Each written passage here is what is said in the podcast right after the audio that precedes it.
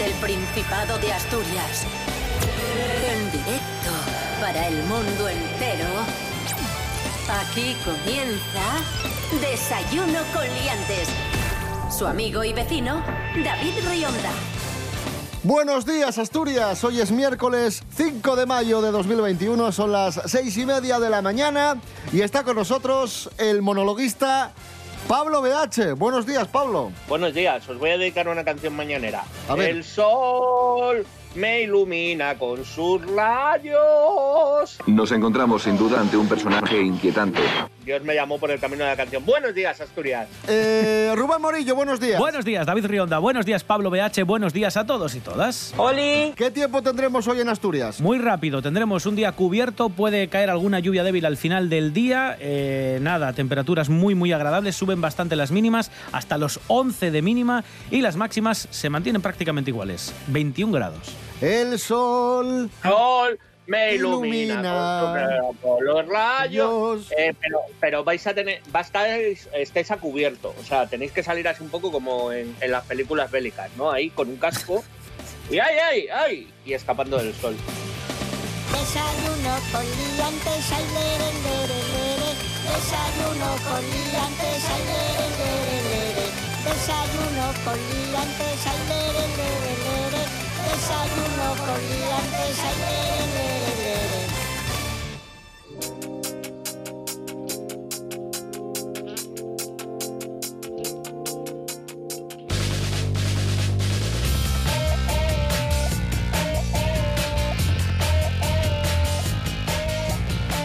El Sporting de Gijón pone en marcha el primer escape room en un estadio de fútbol. Podremos disfrutar de esta escape room a partir del 12 de mayo. Es la primera, como digo, de España ubicada en un campo de fútbol. Cierto, muy cierto. La actividad tendrá un precio de 15 euros por persona, 13 si eres abonado del Sporting y los grupos serán de un máximo de 6 menos los días que juegue el Sporting en el Molinón. El responsable de la empresa del Escape Room, Aarón González, ha dicho que, que, bueno, que no hace falta ser un experto en, en el Sporting, ni ser aficionado a- al fútbol, ni haber visitado otras Escape Room para disfrutar de esta actividad que tendrá una duración de entre 60 y 75 minutos. ¿Qué es una Escape Room? Para los que no lo sepáis, bueno, Cuidadín. a ver si lo explico así de forma distendida, coloquial más o menos. David, pues es un sitio en el que vas con amigos, te encierran en, un- en una habitación y te someten a diversos juegos, a diversas pruebas para que puedas escapar, superar niveles. Es una especie de, de aventura. Sí, una, una especie de gincana. A veces Eso eh, es. se, se lían la manta a la cabeza y ya muchas escape room no es solo una sala, sino que esa sala da paso a otra sala donde tienes otros acertijos y esa sala da paso a otra sala y así se puede complicar la historia. pelos como Scorpions. De hecho, para hacer un poco de memoria, eh, esto viene de un videojuego, un videojuego en el que tenías en una pantalla que adivinar una serie de, de juegos, de pues eso, de acertijos, y cuando los adivinabas te daba paso a otra pantalla. Esto lo trasladaron a lo físico en Japón, fue el primer sitio donde hubo una escape room en el año 2008, de ahí saltó a Europa y curiosamente de Europa saltó a Estados Unidos, que fueron quienes nos lo rebotaron a nivel internacional porque aparecía en series de televisión y fue donde la gente se empezó a interesar. Y para que veáis que no siempre somos un país de tercer grado, España es el lugar de Europa donde mayor calidad de escape rooms tenemos a día de hoy. que España es una gran nación. Quiero decir que es más divertido si vas con gente que te cae mal. Porque así tienes más ganas de escapar y lo haces todo más rápido. ¿Sabes? Si vas con amigos, te lo tomas con calma y tal, y hablas y eso, pero si vas con. No sé, eh, imagínate que te acabas de divorciar, pues vas con tu mujer y tus suegros. Y te encierran allí, y tú, obviamente, o con tu exmarido, o con quien sea, tú obviamente quieres, quieres huir, quieres escapar. Pero no, ahora hablando en serio, es una actividad muy interesante. Yo he hecho unas cuantas por allí, por vuestras tierras, y están todas muy bien, muy bien, muy bien. Así que, oye, si hay gente que lo está oyendo y se quiere apuntar, encima me parece que es muy... Con el COVID, eh, como tienen que preparar otra vez la sala entre juego y juego, la desinfectan y tal, yo creo que me parece un lugar de ocio muy, muy sano y muy seguro. Aquí hay, hay nivel. Rubén Morillo, por ejemplo, una que está muy bien es la del videoclub de los 80 en Sí, Gijón, ¿no? es muy divertida, es muy divertida, sobre todo para aquellos que crecimos con la iconografía de los 80 o de los 90, ves ahí reflejadas muchas de las series que veías cuando eras chaval, es muy divertida. Y por recomendar una, una que te involucra muchísimo, eh, El Hangar 18, que está en un polígono a las afueras de Gijón. Esa, esa, vamos, tremendo. Hay una muy buena también en Avilés que se llama Las Celdas, que dicen que es extraordinaria. Yo esa no la he hecho, mira. Y hay otra, hay otra en. Oviedo también que está muy bien, que se llama Espacio Calatrava. que está- Uy, esa es muy buena. Esa está muy bien. Pero, ¿por qué me hablo del pasado? Deje a don Pelayo en Covadonga. Cosas que no interesan. Las escape room son ese sitio al que tú vas a demostrar que tienes una mente privilegiada, que puede resolver el, el complejo puzzle que te plantean junto con tus amigos, que también son muy listos, y tienes un montón de pensamiento lateral, eh, concepción del espacio, capacidad para analizar y para relacionar cosas. ¿no? Entonces tú superas un montón de pruebas tochísimas eh, con, con cosas que no todo el mundo podría resolver y al final te hacen una foto disfrazado de mamarracho que no la ves venir porque todo el mundo se la acaba haciendo pero tú no ves venir que vas a acabar disfrazado de imbécil y, y- y encima lo van a publicar en redes para que todo el mundo te vea vestido de faraón con gafas de sol. Cosas que no interesan.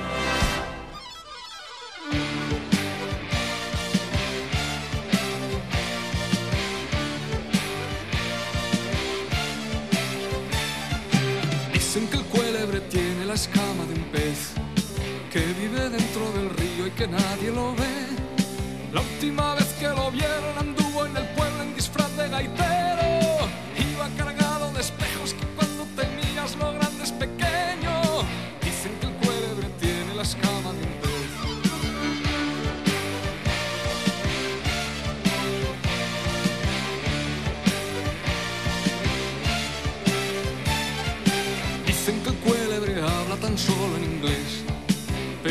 yendo a aprender para hablar del revés.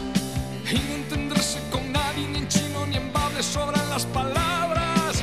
Que las palabras enredan y tornan oscuras las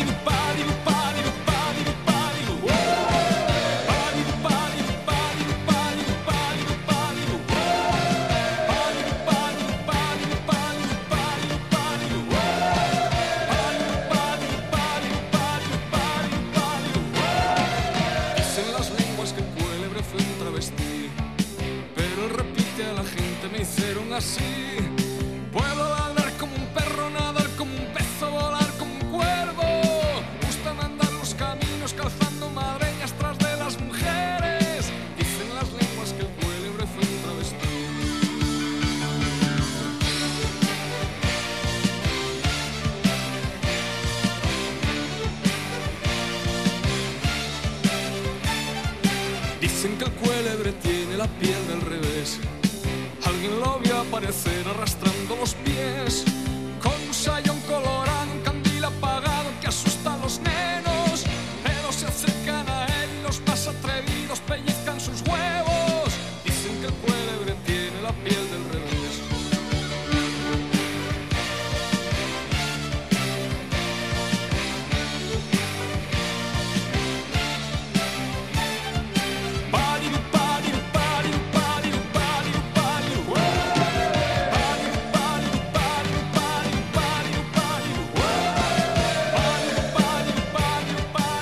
Víctor Manuel, el cuélebre. Esto es Desayuno Coliantes en RPA, la radio autonómica de Asturias. Hoy es miércoles 5 de mayo de 2021. Es ciertísimo. Vamos con Noticias de famosos.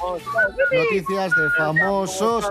Noticias de famosos. Vamos, vamos completamente a destiempo siempre. Qué desastre. Paula Echevarría, nuestra actriz más internacional. Ah, por cierto, Mary Coletas, buenos días. Perdona que no te había saludado. Hola, buenos días. Perdona, perdona. No pasa nada. Paula Echevarría relata cómo fue el inicio de su relación con el exfutbolista Miguel Torres. Os cuento, el otro día Paula estuvo en Planeta Calleja y le contó muchísimas cosas a Jesús Calleja. Y le contó, entre otras cosas, que el inicio de su relación con, con Miguel Torres no fue muy allá, fue convulso, porque él estaba en Marbella y ella estaba en Madrid. Claro, tenían que tirar mucho de teléfono, de WhatsApp, mensaje para arriba, mensaje para abajo, los dos ocupados. Vamos, que no fue fácil, pero al final se impuso el amor. Es complicada es las relaciones a distancia. A mí me ocurrió con Serapio Cano, ¿eh? ¿Tú dónde estabas y dónde estaba él? Yo estaba aquí, right now, bueno, a, a, a 10 kilómetros de aquí, en una pequeña aldea en Villa, ahí adelante. ¿Y dónde estaba él? No sé por qué se ríe. No, no, por nada. Es que a lo mejor no estabais tan lejos, ¿eh? Como para tener que tirar tanto de teléfono. No, no, sí, sí, sí. a ver, a ver. ¿Dónde estaba él? Él estaba en em, Torremordejos. ¿Y cómo os conocisteis? Coño, por, pues por, por teléfono. Ya, ya, pero ¿cómo os conocisteis? Porque él puso un anuncio en el periódico. Un anuncio. Sí, había eh, una sección de anuncios para crear amistades. Mm, ¿Y tú, ¿Y tú le escribiste o le llamaste? Llamé por teléfono. ¿Y qué le dijiste lo primero? Hola. Downtown, just listen to the music of the traffic in the city. Linger on the sidewalk where the neon signs are pretty. How can you lose? Vamos a hablar de, de Laura Escanes, la pareja de Risto Mejide, que ha roto a llorar en redes sociales. Se ha grabado un vídeo llorando, la pobre, y, y diciendo... Mi hija no está desatendida. Pero es andaluza, ¿no? Pero no sé por qué me sale así. Mi hija no está desatendida. ¿Qué ha pasado?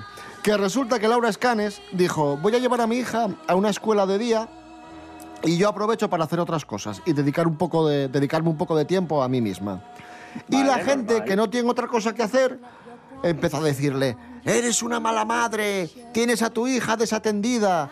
Y ella dijo, no, lo que pasa es que la llevo a una escuela de día como tantas y tantas madres y tantos padres de este país. La gente de verdad, ¿eh, Pablo BH? Es que en serio. Es que enseguida eh, nos flipamos. O sea, como si la gente, quiero decir, como si la peña que nunca hubiera llevado a los niños a, escuela de día. Yo me acuerdo de cuando era, era pequeño y todo lo hemos pasado, y seguro que hay padres y madres escuchando esto, que las actividades extraescolares han dado más felicidad a padres que a niños. En plan de, y por la tarde, pues a karate, piano, eh, no sé, a escribir en sumerio para que esté ocupado y no esté dando por culo en casa.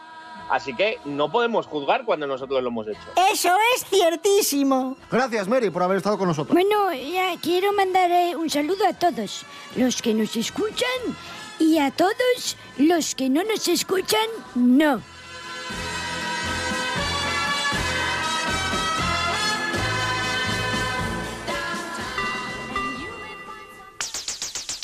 Seguimos hablando de famosos. Eh, Cayetano Rivera se ha escandalizado por el desnudo de su hija, de su hija Lucía Rivera, que como sabéis es medio asturiana porque es hija de Blanca Romero, que es asturiana, de Gijón. ¿Y por qué se ha escandalizado?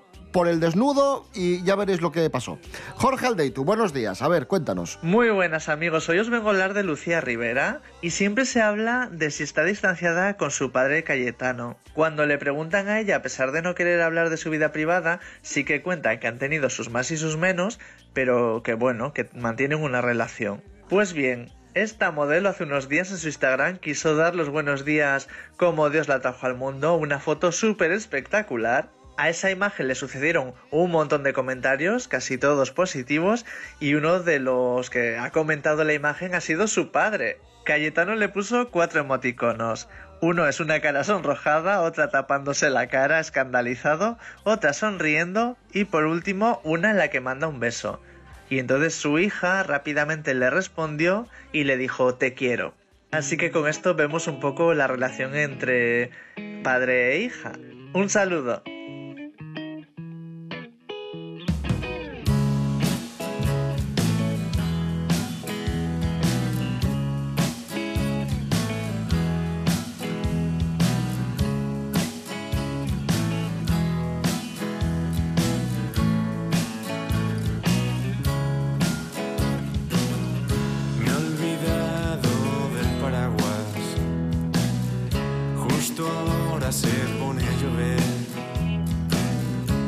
Esas nubes presagiaban lo que yo no supe ver.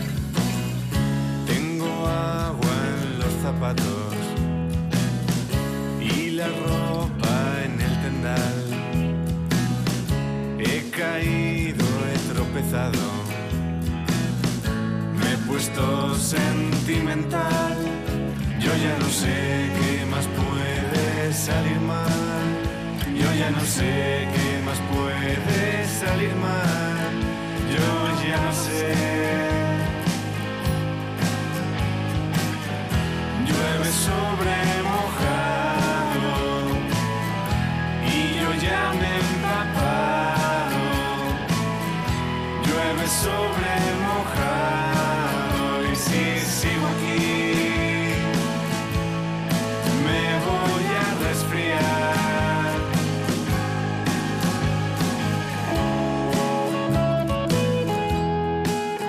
7 menos cuarto de la mañana, ahí sonaban los asturianos Gente Terrible y la canción Llueve sobre mojado.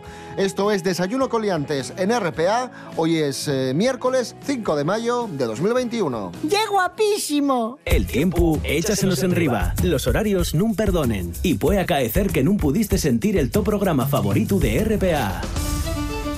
Pero eso tiene arreglo. Atopan internet rtpa.es Radio a la Carta. Radio a la Carta. Y ya estaría, porque en rtpa.es están todos los programas de RPA. Cuando te apeteza y todas las veces que te preste. RPA. Estamos en internet. RPA. La radio del Principado de Asturias. La radio del Principado de Asturias.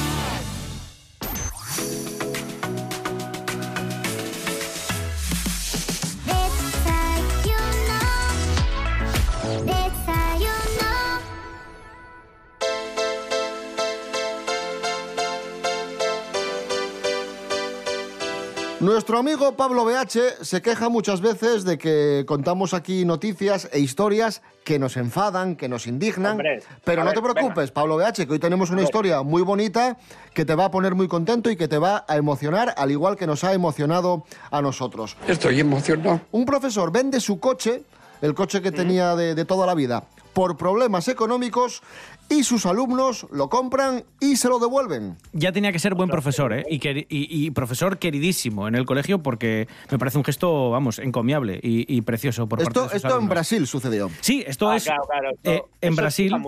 Un profesor jubilado, eh, 87 años, Marcelo Siqueira, eh, pasaba por una situación económica un tanto frágil y lo que hizo fue vender el coche de toda la vida. Un Beetle, un escarabajo de 1972, el coche que había cuidado durante pues, pues toda su vida, lo tenía, eh, vamos, en perfecto estado.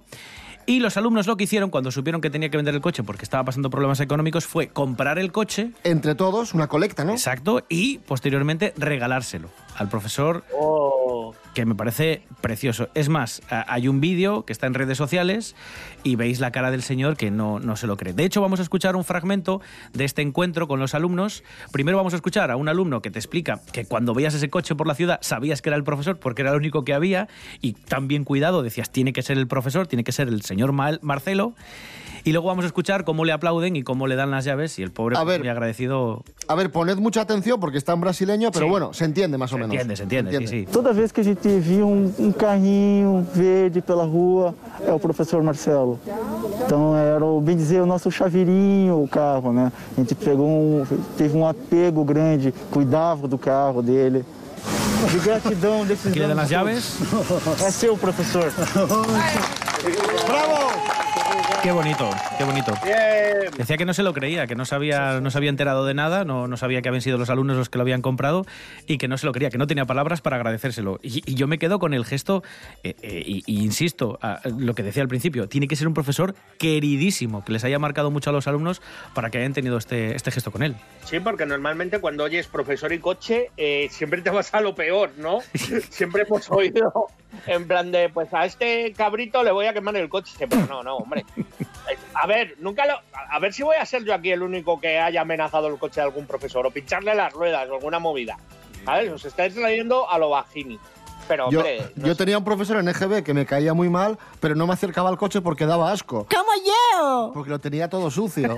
y lleno, y- en serio, y lleno de moscas. Por de- o sea, terrible, terrible, sí, sí. Bueno, está el mío para hablar. Eh, no, en mi colegio. Le mando, le mando un saludo. Michelo, un saludo. mi colegio, mejor Cambia- dicho. cambia Vaya- coche, vaya- vaya cómo tenías el coche. Marrano. Faltó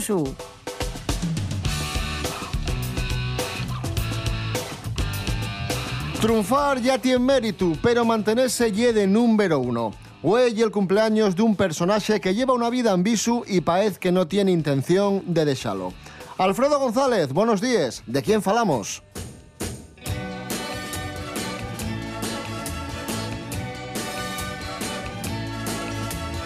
Buenos días, David. Güey cumple 78 años Rafael, un de los artistas más famosos y iconoclastes, al emparque controvertidos de la música española.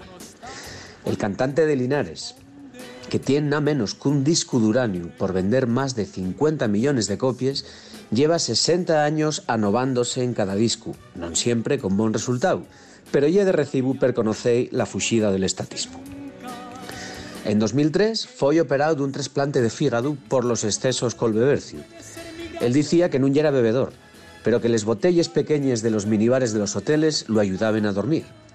Lo que nos fai pensar lo poco que este home dormía en su casa. Diéronlo por muerto en delles vegais, y nuna delles apareció por sorpresa en casa de Somá, mientras anunciaban por la tele la su muerte por infarto. Y dixo mama, non llos fegas caso. Nunca mejor dicho, xenio y figura hasta la sepultura.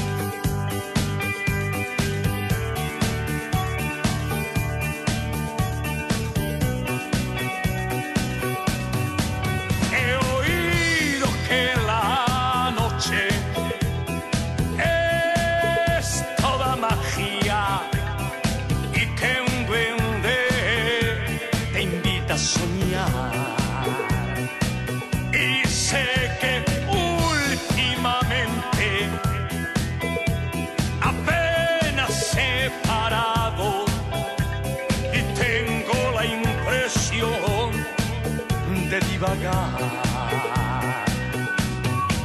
Amanece tan pronto y yo estoy tan solo y no me arrepiento de lo de ayer. Las estrellas te iluminan,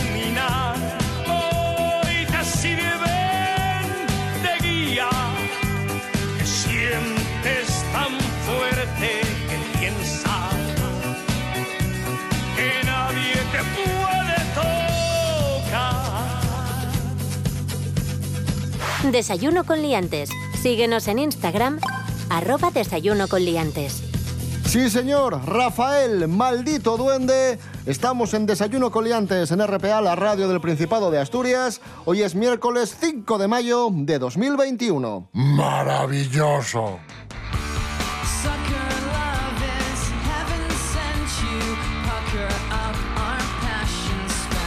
Y tenemos buenas noticias en cuanto a los eh, contagios por coronavirus. El Principado de Asturias ya ha bajado a niveles previos a la segunda ola en contagios, muertes y saturación hospitalaria. Sí, el Principado tiene estos días eh, su mejor cara desde la primera quincena de octubre, justo antes de la segunda, la segunda ola. ¿no? Los casos de contagios de esta semana son la cifra más reducida de todo el año y por primera vez en el año 2021 ya tenemos menos de 200 ingresados. Estamos en torno a 150 y cada día vemos que, pues eso, tenemos menos contagios.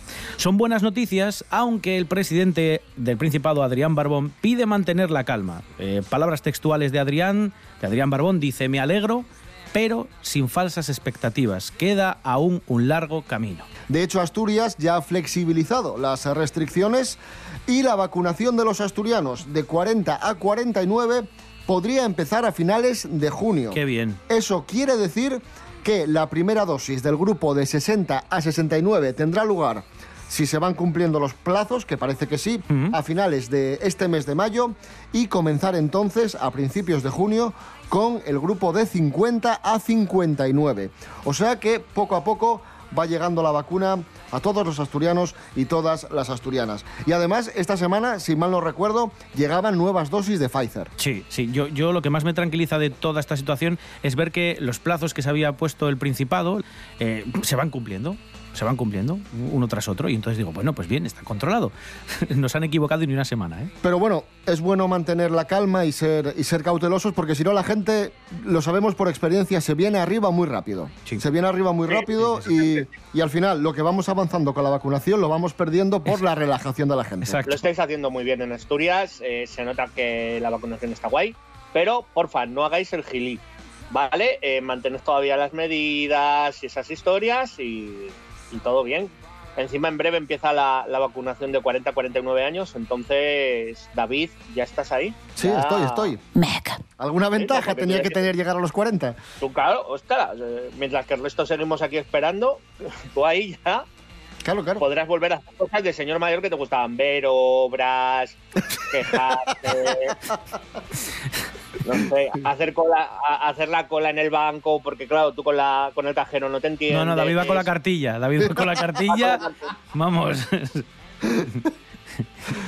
Ay.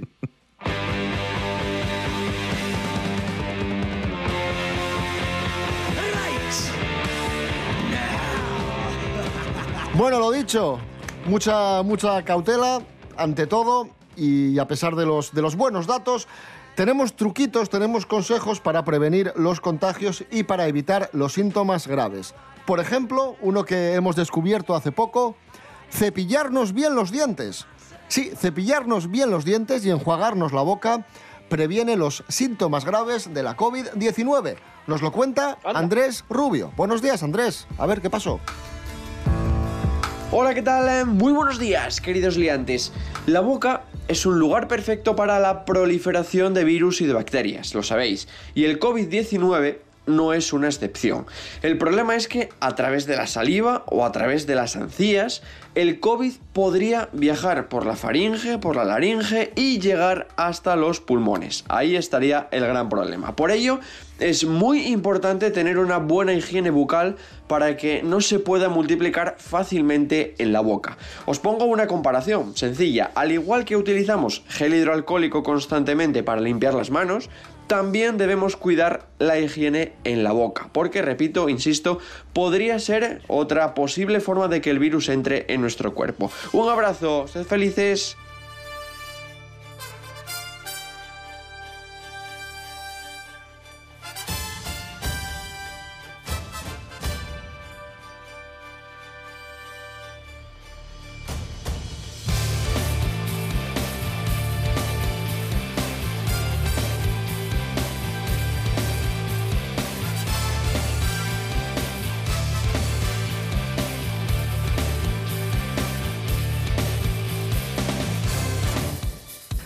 Nos vamos amigos, amigas, volvemos mañana a las seis y media de la mañana, pero no cambiéis de dial porque ahora en RPA, la radio autonómica, noticias. Y nosotros seguimos eh, en contacto a través de redes sociales, en Instagram, en Facebook y en www.rtpa.es, radio a la carta. Rubén Morillo. David Rionda. Hasta mañana. Hasta mañana. Pablo BH, muchísimas gracias. El sol ilumina. Se ilumina con Su su rayo. Qué tontos Es sois. de los Simpsons, no, Oh. no es mía. ¡Es usted imbécil! Pasarlo muy bien en Asturias, disfrutar de este día y nos vemos. Un abrazote.